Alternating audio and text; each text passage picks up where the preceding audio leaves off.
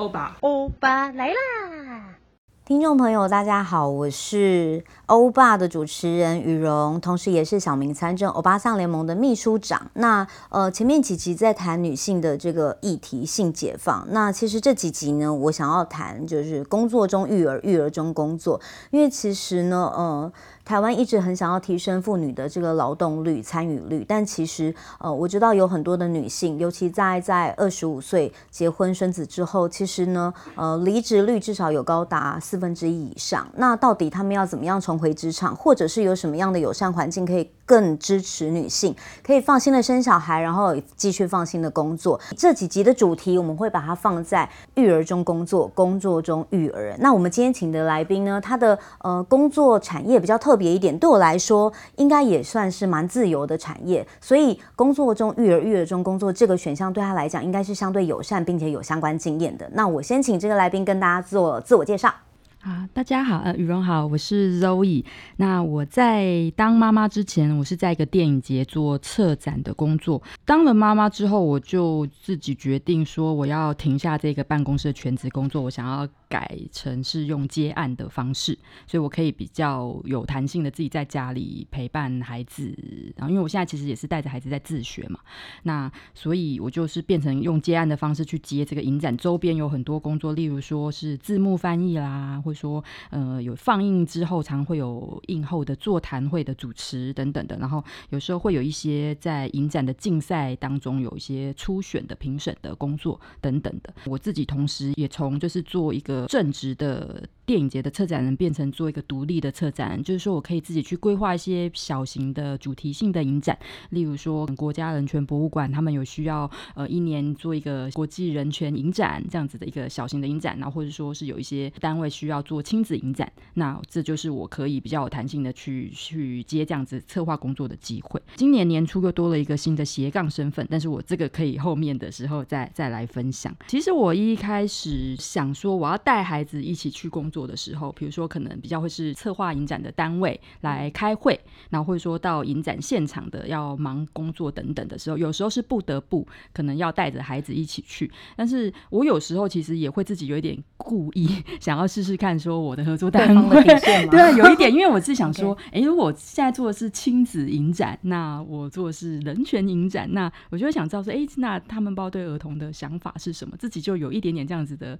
的反骨的个性这样子，但我觉得 Zoe 的案例其实比较特别一点，嗯，因为你有自己的就是策展的这个专长在身上，嗯，所以其实生了孩子之后，我觉得反而在你的职业生涯上，它算是一个礼物，因为你从上班族打卡上班下班，变成是可以成为独立的策展人，可以接下周边不同形式，或者是依自己的时间安排来做不同的工作。那呃。在这个产业，其实我觉得算是蛮特别的。但你说，即便是这样，也有可能就是对方就是发案的单位，他不同意你带着小孩一起去工作，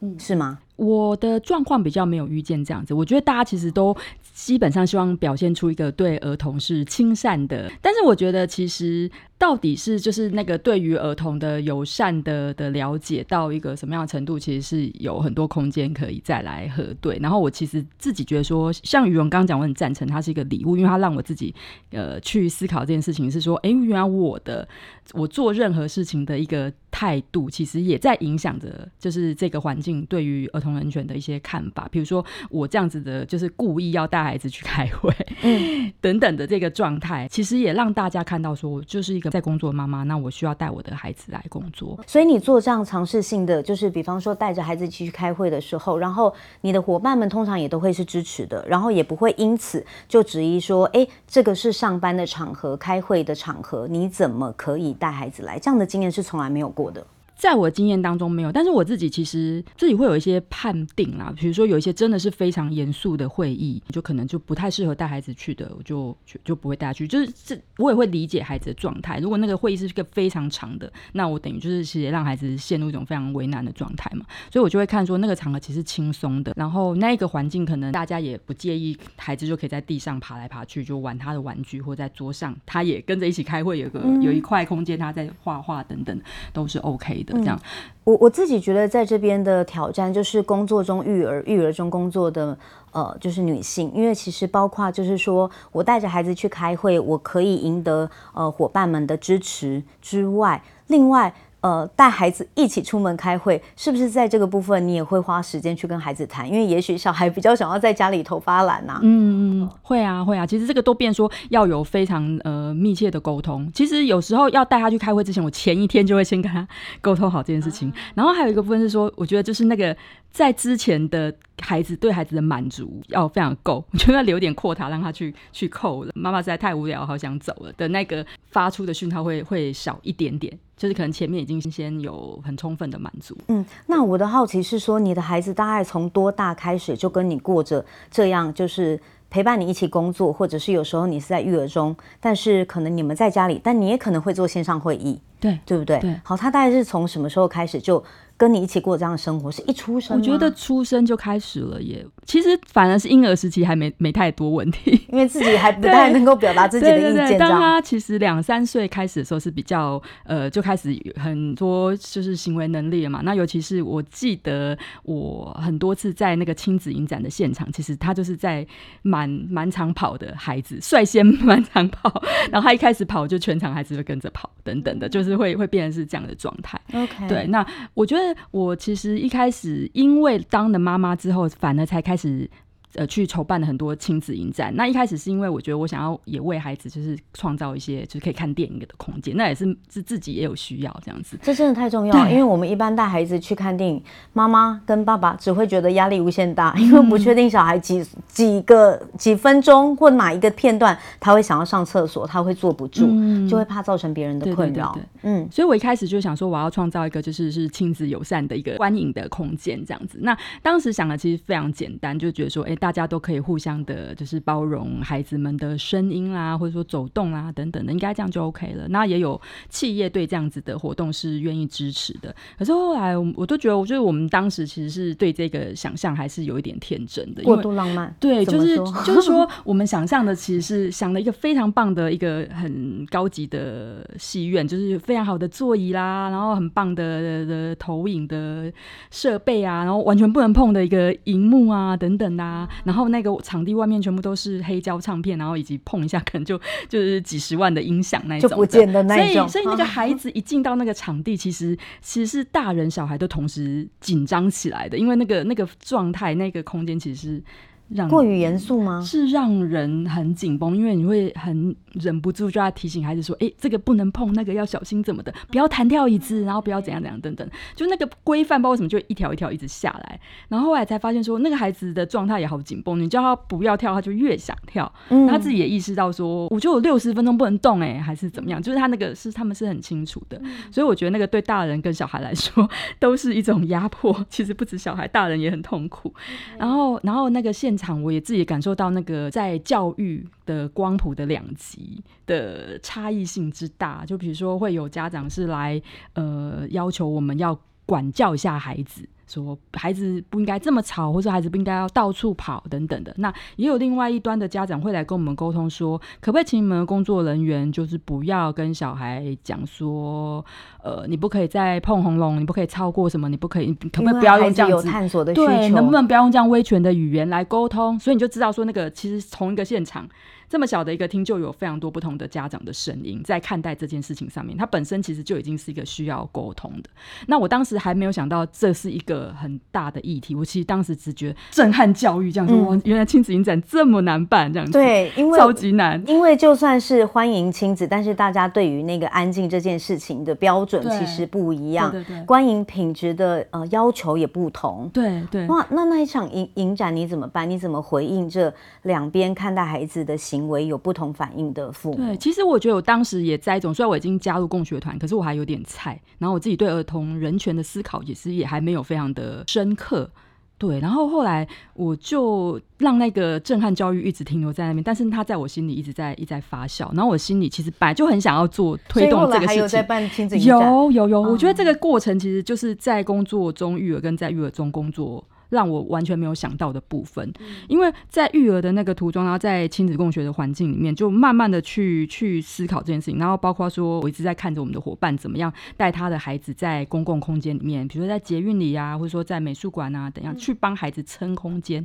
然后那时候我我自己都会觉得。是我打扰到别人，我就会先不好意思。嗯，我会很害怕孩子就是有一点点声音，或者说会打扰到别人，会弄到别人的东西什么。我反正自己会先就是去那个那一把尺会先下来这样子。那时候我们伙伴就提醒说，可是其实会不会是其实是这个空间有问题，不是孩子有问题啊？就是这个空间本身对于亲子所在的地方就不友善。嗯。是啊，就是那个友善，我觉得它有好几种定义哦。就是说，比如说在捷运的空间里面，那个那个对儿童友善，它。他可能是包括说，你可以理解儿童发展，他就是会坐不住，他会想要扭动，然后他会发出一点点声音。如果那声音不是真的完全不能忍受，那为什么我们对于一个可能讲话讲电话讲很大声的大人，或者说对于一个呃行动不便，他比较非常非常慢的移动的人都可以有比较多的耐心？可是我们对儿童常常反而比较会带着一种，哎，我就需要管教你呀。我要教你啊，这样你以后才会啊，就是会有一个这样子的一种一种、嗯、一种框架在那边，所以我们就变不能同理孩子。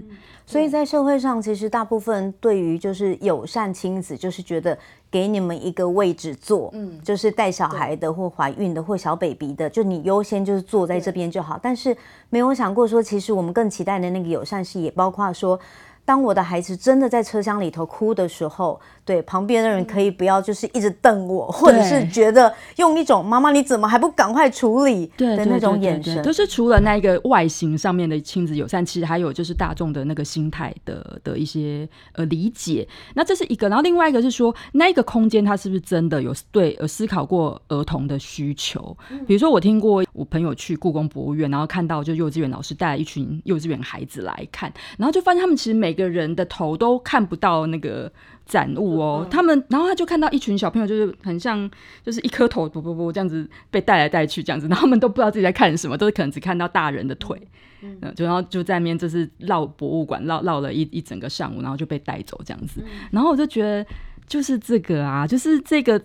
博物馆的空间，他从来从头到尾就只是为大人想的，他从来没有想过小朋友的需求。嗯嗯、那即使我们可能也有市立美术馆的儿童区等等的那些，也是这个不能碰，那个。对，也是啊，就是他其实并不是真，他只是好像把它做比较可爱，然后觉得说可以再容许多一点点的声音等等，还是没有从儿童的需求去思考这件事情。然后我就觉得说，哎、欸，这些面方方面面其实都是我们在做儿童。或者亲子影展的时候，其实是可以想象的。所以后来，其实我有一个比较，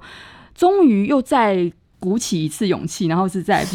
在共学团的朋友，尤其是妈妈的，就是一些协助之下，就是我找到一个场地在空总那边，然后它是一个就是整个就是一个空地，它是一个比较像是仓库型的，然后我们就是让孩子们可以整个席地而坐，然后一开始就跟孩子们也跟家长们沟通说，那嗯、呃，就是这里是孩子的电影院，我们就是觉得孩子想要用什么样的姿势，用什么样的一种呃方式、形态、声音、大小去看欣赏这个电影都可以，但是我们也跟他们沟通说，如果你们觉得你们就是你很专心的时候，旁边人影响到你，你会想要怎么跟他说？然后或者说你自己真的受不了，想要大吵大叫的时候，你有什么方法？那其实这没有要给标准答案，只是他们把这件事情放到心里了。但我觉得这个蛮不错的，因为他已经跳脱亲子影展的范畴，他是直接定义它是孩子的电影院，所以其实孩子是整个观赏电影的主体嘛。是是是。所以其实是大人是来陪孩子看电影。那我觉得那一次的经验就是给了我好好强的一个那种强心剂，因为那一场就是我们花了非常多时间来沟通，说呃，我们这个电影院就是属于大家的，大家可以。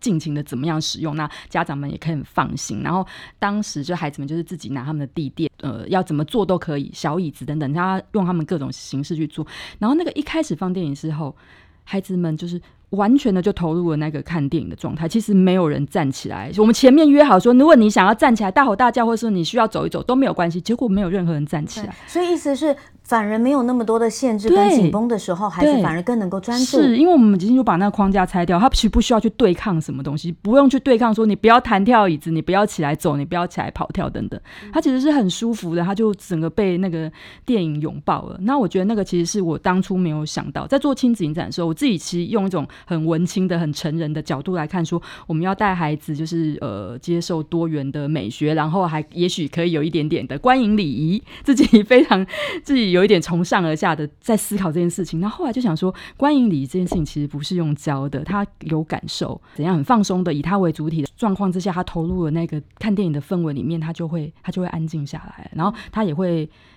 知道他跟别人之间的一些人我的关系，比如说我有一次也是一个非常好经验，在高雄做的这个孩子的电影院，高雄电影馆，其实我们也是大概的就会把这些我们的想法沟通好，然后看电影当中有一个比较小的宝宝，他就开始有一些躁动，然后我就其实发现了前面有几个大孩子一直回头在看那个孩子，我们把一我一直在看他那个大孩子会怎么做。然后没想到那个大孩子，他就拿起了一个抱枕，就是过去给那个那个宝宝，嗯，然后那个宝宝就安静下来了。哦、我就觉得天哪，我就觉得这我这观影礼根本不是需要用教的，或者说这种就是比反而是更对对对对。对对对，他是他也懂他是宝宝，他就是会有一些发出一些可能躁动，或者说需要一些呃外力来来让他放松，或是转移注意力。对，他不需要对他吼叫说你不安静一点什么的这样子。对，对，因为他自己在这个看电影的过程当中，他也曾经是被好好对待的人，所以他遇到这样的时候，他也会知道这个孩子可能也有他的需求，需要怎么样的被安慰。对对对对，哇，这个我觉得其实这样的策展经验非常的动人呢。嗯、那这也很很值得被记录下来，因为其实我觉得在台湾现在全台湾各地也都有所谓的亲子影展，但是不见得可以真的有这么细致的思考，就是可以友善孩子，好到呃一个。这么宽广的那个领域跟范畴，但我觉得那个是真的是站在孩子的角度去思考这整个影展的筹划。嗯嗯。那这个要怎么在就是从我们在这边打造了一个这样空间开始，而推到整个就是进到城市里头去呢？怎么影响更多的父母来看孩子的需求跟发展？你在你的专专业工作上，你自己有什么想法？其实我觉得，就是有了那几次的成功的经验之后，就是真的让我对这件事情比较有信心。然后我们就是希望可以寻求更多的伙伴，可以有这样更多的。放映的场次的出现，就是那整个氛围，不只是只有把影片当成重点，而是那个整个看电影的状态，大人跟小孩都能够一起享受。然后我觉得有这样的经验出来之后，大家可能就越来越能够理解说，儿童他需要的是一个怎样的观影空间，那个观影空间可能跟大人的场次不太一样。然后我觉得那个儿童人权在公共空间的样貌，是不是也比较容易慢慢的被被看到、被接受？这个其实是我自己在。呃，没有带孩子之前，在思考做亲子影展的时候，完全没有想到的事情。那是真的自己开始在育儿的时候，才慢慢的想说，哎，我现在要做，其实已经不只是亲子影展的策划，比如说选片啦什么那些而已。那对我来说，已经只是重点面的其中一个部分。反而另外一部分对我来说，是更想要投入去做，是在推动儿童人权。的这这一块，透过影展在在示范一个在公共空间儿童人权的状态。嗯，那就你实际上这样子的一个经验，有办法真的也把它带到，就是就是所有你手中所碰触的每一个策展工作项目里头，去影响你所接触到的某每一个族群吗？我们尽可能呢、欸，oh. 对，我们尽可能在做。然后我觉得，其实慢慢的就是，当然也会遇到说，就是也会有一些是对于孩子比较多管束的想象的家庭。嗯、对，那我记得我们那时候在呃做孩子的电影院的时候，其实我觉得有有很多的呃共学妈妈的。的在那个现场，他们光只是在那个现场，就对我来说是非常有一种示范效果的。他其他的其他的家庭，他们很紧张，或者说他们想要就是管束小孩要乖乖的时候，他们有发现其他家庭其实不需要靠那样的方式，就孩子就很松的就就就安静下来了。然后我就觉得，就是他们自己也不会觉得他们一定要用骂的、用命令孩子的。那那这个就是有一个很好的一种示范。对，没错没错。因为我有发现，如果家长会管束自己的孩子的时候，大多。他都是自己先担心，对别人觉得他没有在管，对对对，所以他要管给别人看这样的一个状态。对对对，好，所以当现场所有的氛围都没人在管的时候，他仿佛就是他也跟着松软。对，这是我后来想到的一个策略。OK，就是怎么样把那个光谱两端的拉近，然后他们也不会真的看到孩子说，都觉得说，哎，孩子没有教养在乱跑，他们反而看到孩子都是很可爱、很很自然的在享受那个电影的一面。嗯、那事实上，孩子在那样状态，他其实真的也不会。打扰到别人，就是我觉得其实非常少哎。我觉得这样听起来，Zoe 在呃工作中育儿跟育儿中工作这样的经验听起来蛮多，都是蛮好，也蛮正向的。然后也包括说，你可能也有一个所谓的支持团体，也可以呃透过你的才华跟专业，他们也成为你的非常好的队友。所以你在这个实践的过程中，其实都还蛮舒服的。但像 Zoe 这样的案例，也可能是呃非常幸运的少数嘛，对不对？有可能是。对，所以就你的呃专业的观点来看，你觉得呃？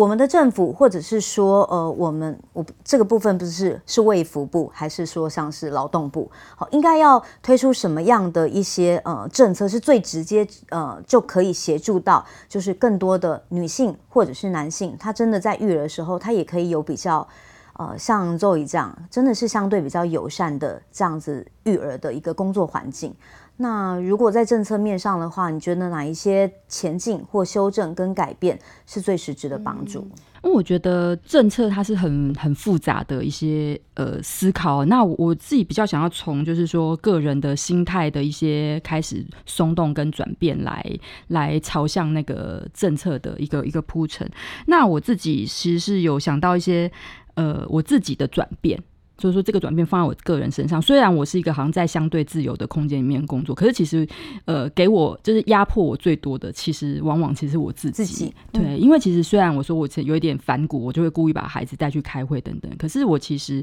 以前我都会。我这其实是在测试我的合作单位，但是我都会跟他们讲说，不好意思，我会带个孩子什么的这样子。我其实会会说这样子的话，这样子。然后我也很常在那个公共空间，就是打呃孩子开始有声音，或者孩子在跳动的时候，我就会自己先跟旁边的人家说不好意思，不好意思，然后就把他拉回来这样子。然后我觉得其实是这几年来，我真的自己开始对于儿童的发展跟儿童人权有更深刻的了解的时候，我才那个那个自己的。慢慢自己从自己先做改变，那我觉得我就是一个，我也在示范大人怎么帮孩子撑空间。包括说我刚刚提到说，今年有个新的斜杠的身份，其实是呃，就是我要去一个大学教课。嗯、那当初其实我收到这个邀约的时候，其实我心里有一点迟疑，因为我觉得我应该还是会带孩子去。那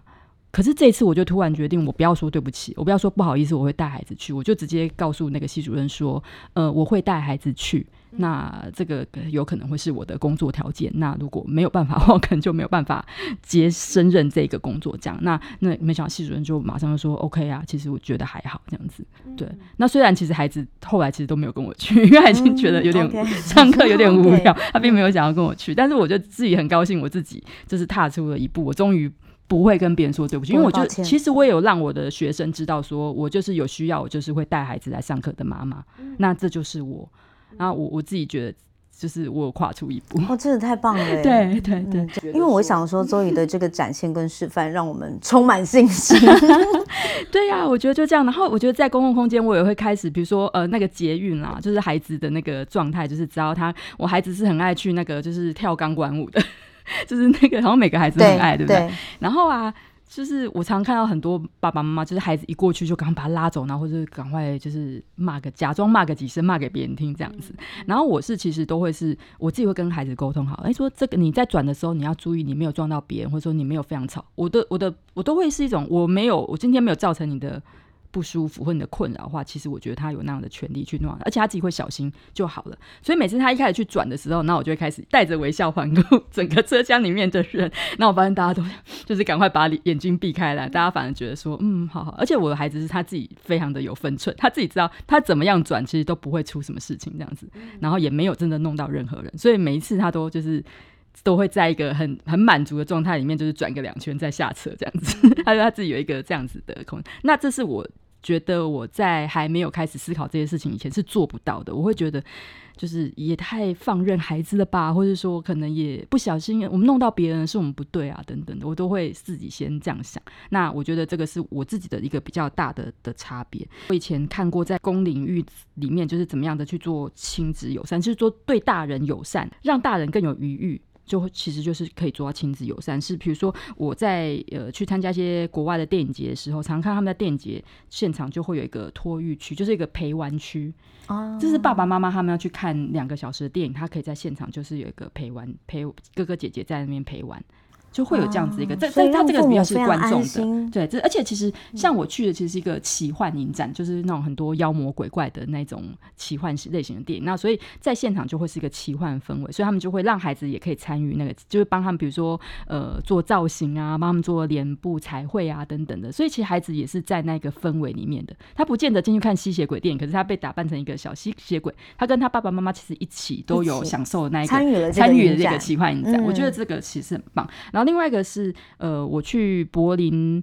呃，影展很多次，然后一直到近几年开始发现他们有一个托育的一个单位出现，那个都那个单位其实是服务工作人员的，就是为了去参加那个电影节，比如说他们也会有一些市场展，就是所谓的电影的商商展的意思。那所以很多人其实从世界各地来去参加呃那个商展，然后其实就要跟孩子一别十几天这样子。那后来他们就是可以把它当成是一个，就带孩子一起去，然后孩子就在那边唱，就一个很像临时的一个托那个。托儿托托育中心，对他们就去那边有点像上课或者去玩啦，就有个 play group 这样，然后是国际的 play group 这样，就是很可爱啊。我觉得就而且有想到这件事情，这非常棒，是非常棒。因为其实其实很多生儿育女对女性。或男性来说，变得好像是一种牺牲，是因为我们其实往往在生儿育女之后，会牺牲掉很多自己真正想做或喜欢做的事情。原本想要去看电影的，想要就是孩子都没得地方托育，嗯好，但是如果在规划这一些影展的同时，都有想到我们这一些已经有孩子的父母，可以让孩子跟我们用一起用不同形式的方式来参与。就会减低我的那个罪恶感，不会觉得说哦，我把小孩放家里面，然后我呃很多天不在，或者是几个小时不在，那小孩要拖哪里？就会反而是这样一起来这样。那也可以不要让我我们有了孩子之后，好像跟文化或跟电影或跟艺术，好像就就先断了几年，没有办法再碰触了。我觉得这是很重要的。而且还有一个是，我觉得那个孩子其实都一直是跟爸爸妈妈一起在。在体验这些呃爸爸妈妈的生活，那他自己也有他的可以有体验的部分。他们是很小的时候就参与电影节的，很小的时候就跟电影的这个氛围有关系，或者很小的时候就跟可能国际交流啊，整个艺术啦、文化都都有。就是爸爸爸爸妈妈在做什么，他们是知道的。嗯，对。那我觉得这件事情是也是很有趣的，它不会是一个断裂，好像爸爸妈妈在外面是一个外面的世界，然后回来才变成我的爸爸妈妈。对啊，我觉得这个部分其实也是我还蛮欣赏的。然后另外一个部分，我其实有想到是说，就是要能够让一个家长啦，应该这么说，家长他能够就是呃，能够很在工作上面是有余裕的。其实那个队友的分工是非常重要的。那那我自己有看过一些朋友的很棒的。一些示范是他们的队友，不就先不管他是是男性或女性，他他的队友去上班的的队友回家的时候要上第二轮班，就第二轮班就交就是孩子就交给这个这个上班的队友来上。那当然他很累，没错。可是大家也要思考说，在家里带孩子的那一个也是一个是很累的，对，对他也是全班。那这件事情其实他就是没有什么。大家就是一起来面对这件事情。那我觉得这个对在台湾可能就是比较明显，可能基本上是爸爸。嗯、那爸爸有没有办法思考说，他回家时候，他其实就是还晚上的时间，就是就是是他照顾孩子的时间，甚至他的同事有没有办法理解这件事情？我觉得蛮重要的。因为光是比如说在我的工作环境里面，那个爸爸要准时下班回家带小孩这件事情，可能他就会要遭受很多同事的压力了。以以我的职场来说，因为我以前的职场，如果我真的要在那个办公室工作的话，大概就是呃十点下班，其实没没有就是很普通的事情这样。那你准时下班，大家就会开始觉得啊，天哪，就是。那我们就是要帮你多 cover 好多事情啦，或者说找不到你很麻烦啊，等等的，就是这些工作的形态是文文化是怎么办被调整？那比如说像我自己也遇到，我另外一个就是爸爸的同事，他是呃，我要跟他一起策划一个影展，但是我他的晚上的时间我都不动，因为我知道他晚上、嗯、他他就是有有跟我讲好说晚上的时间是他负责第二轮班，因为他老婆就是晚是负责晚上。他要去做他自己该做的工作，我就觉得我非常的尊重他的这个这个选择。然后第二轮班是一种，然后还有有一种是，比如说我有看过我爸爸，或者说呃队友好了，我比较倾向是用队友来形容。虽然在台湾状况是爸爸啦，那那个上班有在上班的这个爸爸或是是妈妈，他是会跟他的公司就是有一种默契在，就是他每个礼拜其实都会请一天假哦，就是比如说他可能就是五六日都是他负责。负责负责陪伴孩子，或者说是六日那个共同照顾都的那个氛围非常，所以就是是他是三天陪伴孩子，然后另外四天可能是一个主要照顾者在陪伴的。那他自己其实就他的同事跟他的。公司能够理解这件事情是，是我听周伟在分享，我觉得这世界充满希望。真的吗？就是，可是我，可是我觉得这些爸爸其实，或者说这些队友，其实是要非常的坚强的，